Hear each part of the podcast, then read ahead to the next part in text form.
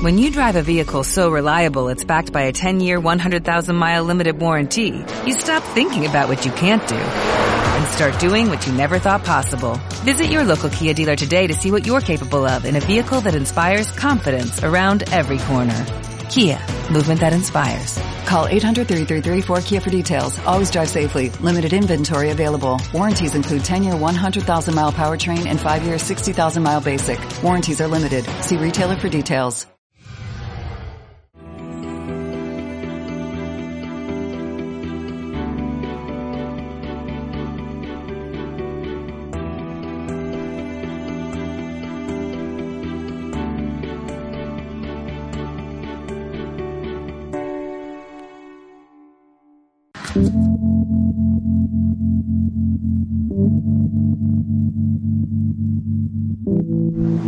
Bueno, estamos en un taxi típico de Londres, desde el aeropuerto de Heathrow hasta el centro de Londres.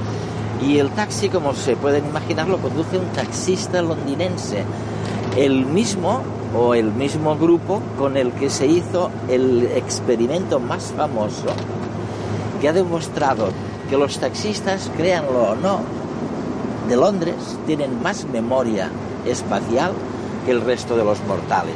El segundo experimento se hizo con músicos, también en Londres, y en ellos se descubrió que unas conexiones cerebrales muy específicas se desarrollaban más con el ejercicio memorístico de acordarse de las notas, se desarrollaba más que en el promedio de la gente. O sea que gracias a los taxistas y gracias a los músicos, hoy sabemos, nos regodeamos con este concepto de la plasticidad cerebral que permite, en pocas palabras, aprender en contra de lo que se creía, aprender durante toda la vida de una persona.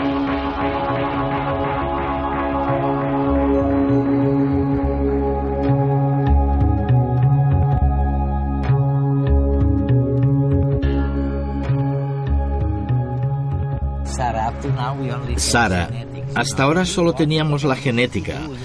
Cuando nos preguntábamos qué pasaría con la educación, es lo único que teníamos. Pero ahora la ciencia de la neurología y de la psicología se han unido y nos dicen que no solo se trata de la genética, que también están las emociones, la dieta, que hay muchas más cosas. Bueno, de hecho, si esto es cierto, probablemente podemos hacer algo en relación con la educación, que es bastante mala en los tiempos que corren, ¿no? Podemos hacer algo.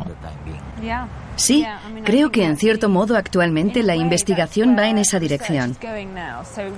Estamos empezando a ver ciertas consecuencias para la ciencia, para la neurociencia concretamente aplicables a las políticas y a las prácticas educativas. Ahora mismo es bastante difícil sacar conclusiones, porque está claro que es demasiado pronto. Pero en el futuro, a medio plazo, la neurociencia tendrá muchas repercusiones en el ámbito educativo. ¿Y hemos, ah, hemos obtenido ya algún descubrimiento que pueda ayudar al ciudadano de a pie? ¿Qué habéis descubierto vosotros? Nuestros estudios se centran en ver cómo se desarrolla el cerebro. Es una ciencia realmente nueva, de hecho, solo existe desde hace unos 5 o 10 años, desde que utilizamos tecnología como la neuroimagen, las resonancias magnéticas cerebrales, que nos permiten hacer un escáner del cerebro de una persona viva para ver cómo se desarrolla este a lo largo de la vida. Y estos estudios de investigación muestran claramente que el cerebro sigue durante décadas y una etapa del desarrollo especialmente crucial es la adolescencia. Y es una crisis ¿eh? real. Mm, bueno, lo es. Se ha escrito mucho sobre el tema desde hace siglos, pero lo que no sabíamos es por qué la adolescencia representa un periodo de crisis, de transición cerebral, un periodo en el que la conciencia de uno mismo, la influencia de los semejantes, la asunción de riesgos, todas estas cosas cambian. Hace una década la mayoría lo hubiese asociado con cambios hormonales. Pero ahora los estudios de neurociencia están demostrando que no solo cambian las hormonas, sino que durante este periodo también se producen cambios drásticos en el cerebro. Se produce, me dicen, una extraordinaria poda de neuronas durante la adolescencia, ¿no? Hace unos 10 años se publicó el primer estudio sobre el desarrollo del cerebro basado en una resonancia magnética. Fue la primera prueba de que durante la adolescencia se producen muchas cosas relacionadas con el cerebro. Y desde entonces se han publicado cientos de artículos con muchísimas muestras. Miles de niños a los que se les practica una resonancia cerebral cada tantos años y que revelan que hay muchas diferencias entre un cerebro infantil y un cerebro adulto. ¿El nuevo concepto cuál es entonces? Es ah, la plasticidad del cerebro, a diferencia de lo que se pensaba, de que con la edad las neuronas dejaban de crecer, ahora resulta que no, que la edad no es un obstáculo y que seguimos aprendiendo y cambiando de distintas formas, pero durante toda la vida. Aprendemos durante toda la vida. Sí, sí, es cierto. El desarrollo, los cambios en el número de conexiones celulares y también en la velocidad con la que las células se pueden comunicar. Parece que todo va cambiando de forma natural durante décadas, o más incluso. Y además existe otro tipo de plasticidad que surge cada vez que aprendemos algo nuevo. Cada vez que aprendemos una palabra nueva o un nuevo rostro, algo cambia en nuestro cerebro. La fuerza de las conexiones entre las células cambia. Y sabemos que podría seguir así para siempre durante toda la vida. El tiempo. Ay, el tiempo. Desde que nacemos vamos acumulando horas, días de felicidad. Llegan los hijos, las preocupaciones, las alegrías, la tristeza. Y nos salen las primeras canas, las primeras arrugas, nos duelen los huesos, hasta hace bien poco se creía que nuestro cerebro, como nuestro cuerpo, iba perdiendo facultades, se iba atrofiando. Pero ja, eso se lo han creído ellos. Hace 30 años los científicos afirmaban que nuestro cerebro se desarrollaba en la infancia y que, llegada a una edad avanzada, no podíamos aprender nada nuevo. Por suerte, ahora ya se sabe que eso no es así. Y que, sí, nos hacemos mayores, pero nuestro cerebro está preparado para aprender durante toda la vida, aunque tenemos que ejercitarlo. Ahora sabemos que también en el cerebro adulto se crean nuevas neuronas y que son más importantes las conexiones, las sinapsis, que la cantidad de neuronas en sí. Y esas conexiones sí que se crean. Y con 70, con 80, con 100 años también podemos aprender informática un nuevo idioma o lo que nos echen por delante.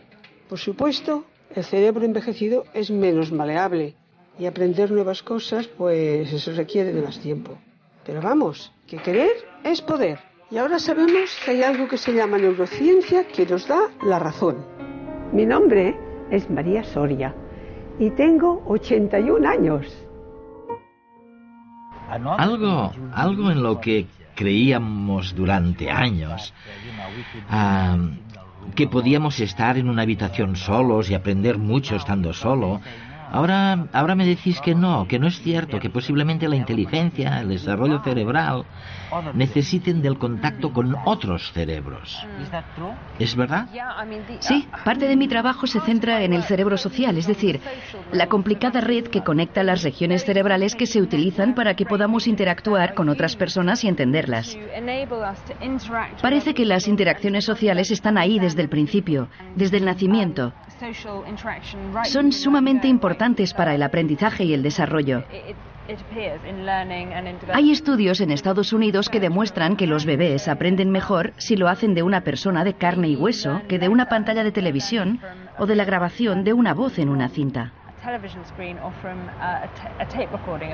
De hecho, los bebés pueden incluso distinguir entre la voz que procede de una pantalla de televisión y de una persona real. Parece que es así según dicha investigación.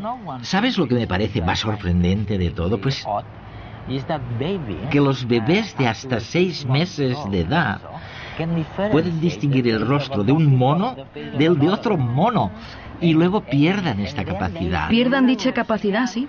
¿Por qué crees que un bebé necesita distinguir la cara de un mono de otro?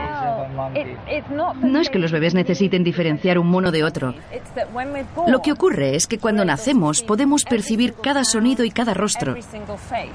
Pero perdemos la capacidad de distinguir, por ejemplo, entre rostros y sonidos que no están demasiado presentes en nuestro entorno.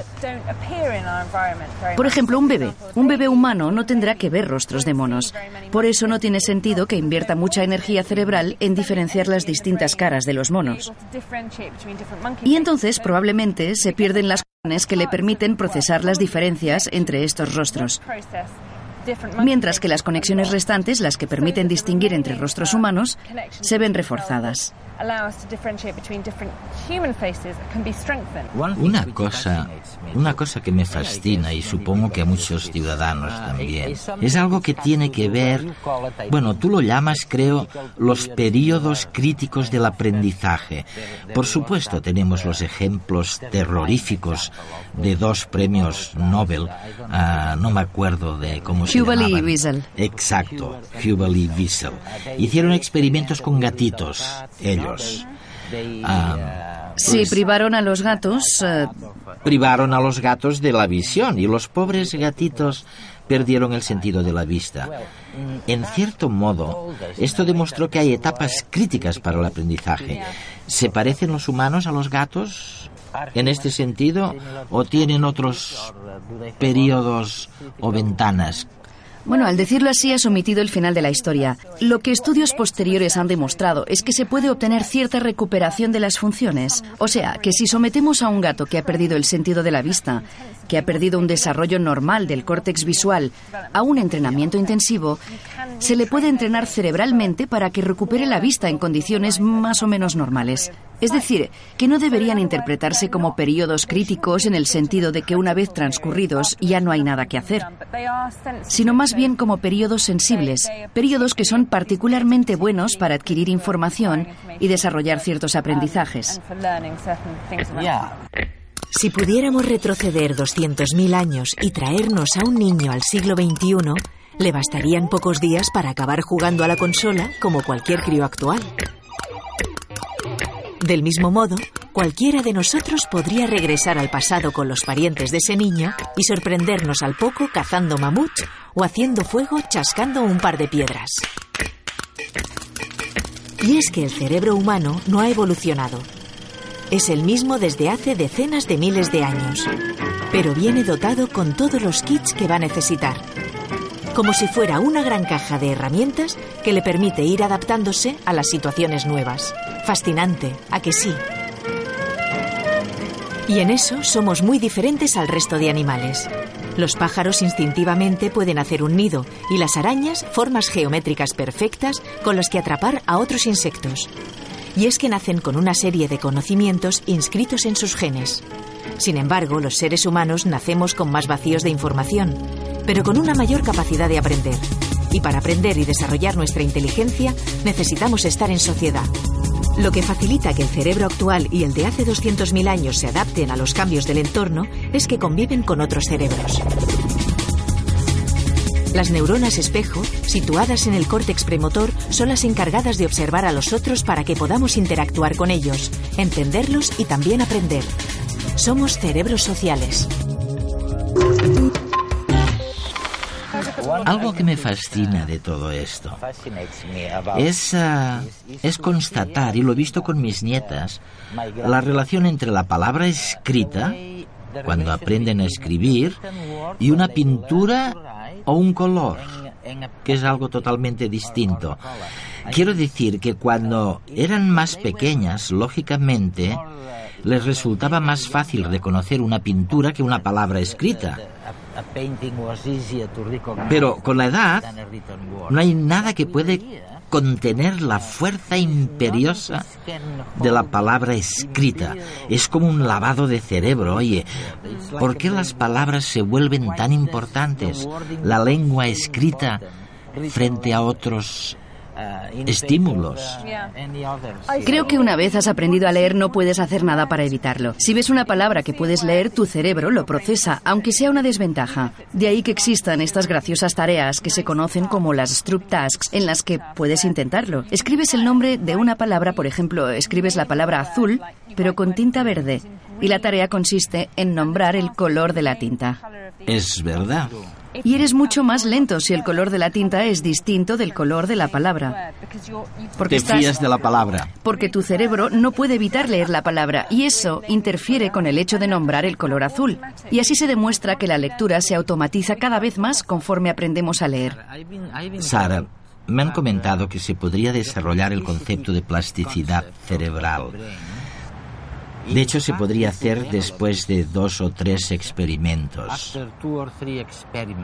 Bueno, uno de los primeros experimentos fue un estudio hecho en Londres sobre los taxistas londinenses. De una de mis colegas en la Universidad de Londres. Allí para llevar un taxi tienes que saberte no sé cuántos miles de rutas. Creo que son unas 25.000 rutas. Increíble, ¿eh? Tienes que aprendértelas todas de memoria, así que se trata de personas con una memoria espacial prodigiosa. Ella los estudió y se fijó en la estructura y funciones de sus cerebros. Y lo que descubrió fue que comparando con otros conductores, el hipocampo, que es una parte del cerebro que se encarga de la memoria y del aprendizaje espacial, una parte de este era mayor. Mayor, ¿eh? Sí. En los taxistas comparado con otros conductores. Y el tamaño de esa parte del hipocampo tenía que ver con el tiempo que habían estado conduciendo taxis, cosa que sugería que realmente el tamaño tenía que ver con la necesidad de moverse por Londres.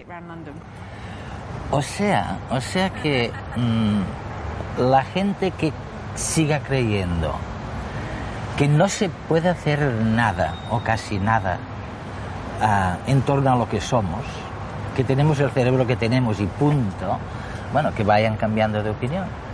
Porque fíjense, los ah, conductores de taxi aquí en Londres les ha crecido el hipocampo a base de memorizar simplemente los nombres de calles. Ah, Sara, parece que hay otro ejemplo que tiene que ver con... Con los músicos. Hay estudios sobre violinistas. Violinistas. Sí, violinistas. Violinistas expertos cuyos cerebros, más concretamente la parte de sus cerebros que controla el movimiento de los dedos de la mano izquierda, porque utilizan la mano izquierda.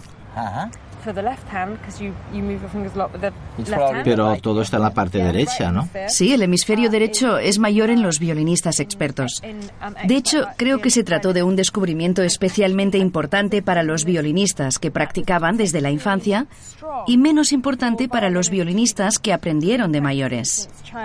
De mayores, me dices. Además, actualmente hay estudios muy interesantes sobre las personas que aprenden a hacer malabarismos, que aprenden a hacer juegos malabares con pelotas. Si comparamos el cerebro de personas antes de que hayan aprendido a hacer malabarismos y después de tres meses de aprendizaje, la parte del cerebro que interviene en el procesamiento de los movimientos visuales, el hecho de tener que seguir la trayectoria de la pelota, incrementa el tamaño del cerebro. Y algo interesante es que si dejan de practicar durante tres meses, el cerebro se encoge y vuelve a su estado original. O sea que tiene mucho que ver con este concepto de la plasticidad cerebral. Hay que entrenar el cerebro y seguir practicando porque si no, vuelve a donde estaba. De la misma forma que cuando practicamos un deporte se desarrollan más determinados músculos, en la última década técnicas como la resonancia magnética han permitido ver que con el cerebro pasa algo similar. Ahora se puede medir la actividad cerebral de una persona mientras ésta desarrolla una tarea y ver de qué forma el sistema nervioso se adapta continuamente a las circunstancias cambiantes, cuando aprende una nueva lengua, una habilidad, una ruta distinta hacia casa o al ver una cara nueva. Y como en el caso del deporte, los cambios de la estructura del cerebro van asociados a su uso. Cada día recorren la ciudad, se manejan por un entramado complejo de calles, avenidas y rondas. Recuerdan que hay obras en una zona determinada y las sortean. Se saben de memoria cientos o quizás miles de rutas. De toda esa información espacial se encarga el hipocampo, una región cerebral con forma de caballito de mar. Nos ayuda a recordar dónde están las cosas o cómo volver a casa. Y almacena información sobre coordenadas espaciales. Esa zona, cuando una persona se convierte en un experto de la navegación, se desarrolla más. Por eso, en un taxista es mucho mayor que en un conductor normal de la misma edad y sexo. El tamaño depende del tiempo que lleva conduciendo el taxi y usando a fondo su memoria espacial. Lo interesante de esto es que ahora se sabe que todos podemos ejercitar nuestro hipocampo para mejorar la memoria espacial y la navegación.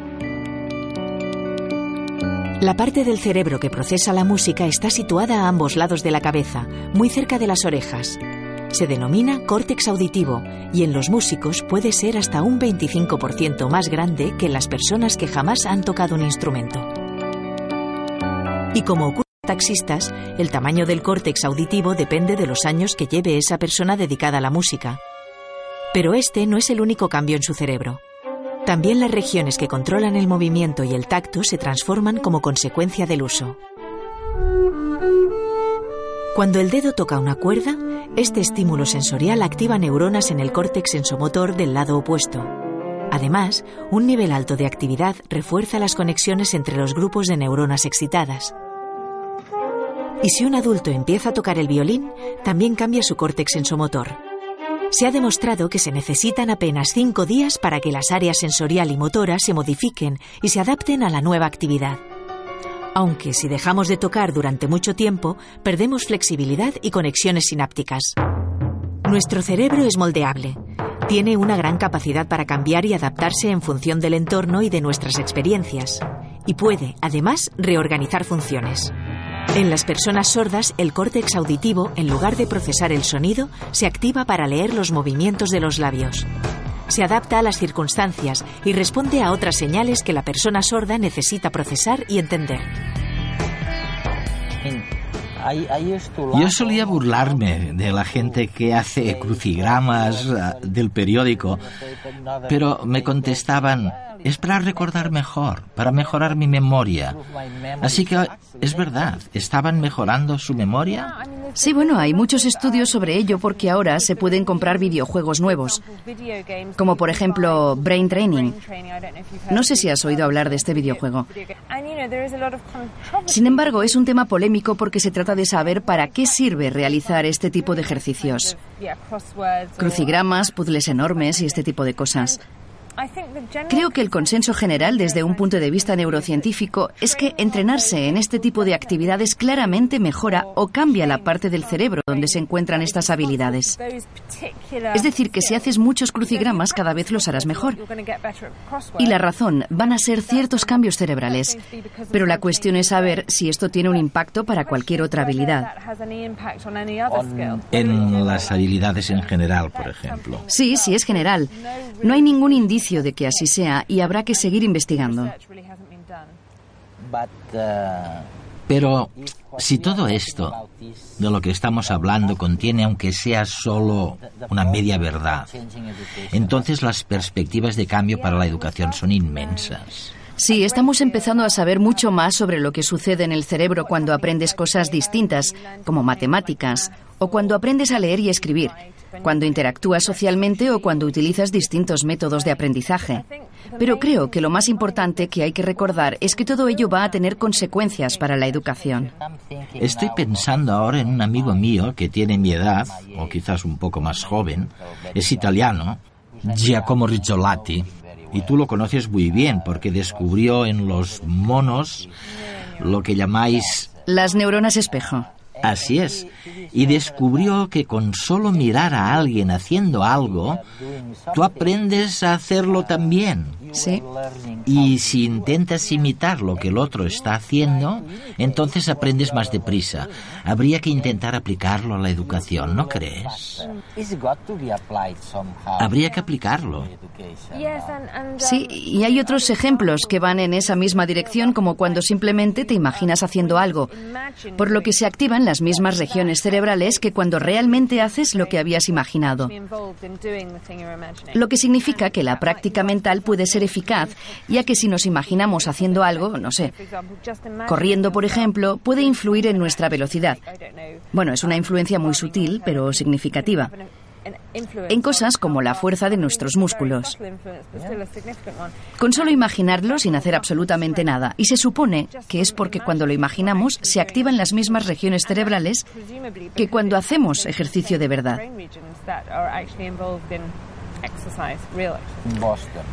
Recuerdo que en una ocasión me encontraba en Boston, en Estados Unidos, y estaba con uno de los mayores expertos en nutrición del mundo. Y al final de la conversación me dijo, mire Eduardo, la nutrición y la dieta son muy importantes para la salud, pero hacer ejercicio es todavía más importante. Esto es lo único de lo que estamos seguros. Así que parece que hacer ejercicio es muy importante para la salud. Sí, se trata de un tema muy interesante. De hecho, no sabemos cómo influye a largo plazo el ejercicio en el cerebro humano, pero lo que sí sabemos de distintos estudios hechos con ratones y ratas es que el ejercicio influye en el cerebro. Es en aquella parte del cerebro, el hipocampo, que se encarga de la memoria y del aprendizaje, donde más influye el ejercicio. Hay estudios de hace algunos años que demuestran que cuando los ratones pueden hacer todo el ejercicio que quieren, nuevas células tienden a crecer en su hipocampo, muchas más que en los ratones que no pueden hacer actividad física. Entonces lo que me estás diciendo es que los músculos serán más grandes y al mismo tiempo más memoria tendrán. Sí, y esto se refleja también en tareas memorísticas, ya que los ratones, que podían moverse a su antojo, obtuvieron mejores resultados en ejercicios memorísticos.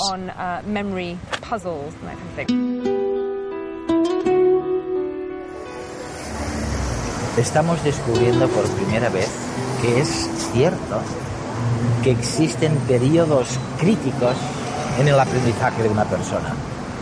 Hay eh, idiomas, hay cosas que es mejor aprenderlas en una edad determinada que en otras.